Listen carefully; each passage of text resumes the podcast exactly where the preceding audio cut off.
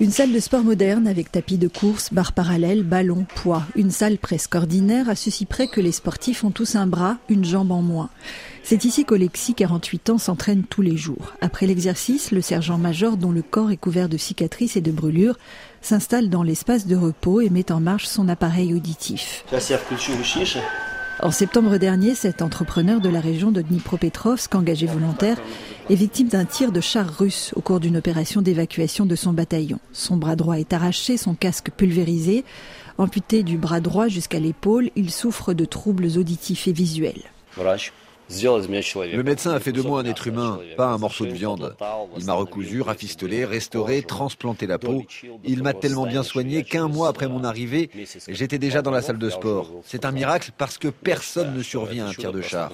Cela signifie que Dieu m'a donné une autre chance dans cette vie, que je n'ai pas terminé ce que j'avais à faire. Je vais donc m'y atteler. Un groupe d'enfants de maternelle en sortie scolaire passe dans le couloir sous le regard attendri de Lexi. L'initiative est saluée par le professeur Oleg Bilansky, directeur du centre de réhabilitation. Nous devons apprendre à ces enfants à s'habituer à ces personnes. Ces enfants vont devoir vivre avec eux. La société a encore du mal à accepter ces gens avec des prothèses, alors qu'on en verra de plus en plus. Ce sera notre nouvelle réalité.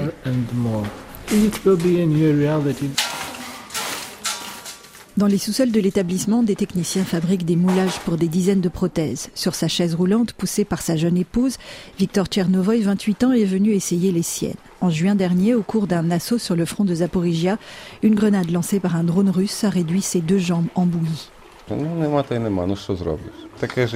Je n'ai plus de jambes, qu'est-ce qu'on peut y faire C'est la vie.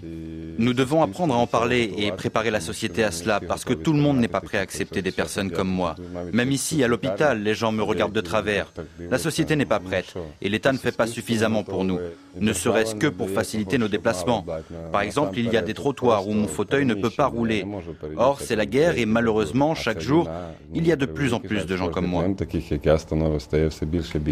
Selon l'organisation caritative américaine Prothèse Foundation, 59 000 Ukrainiens, militaires et civils, ont aujourd'hui besoin de prothèses.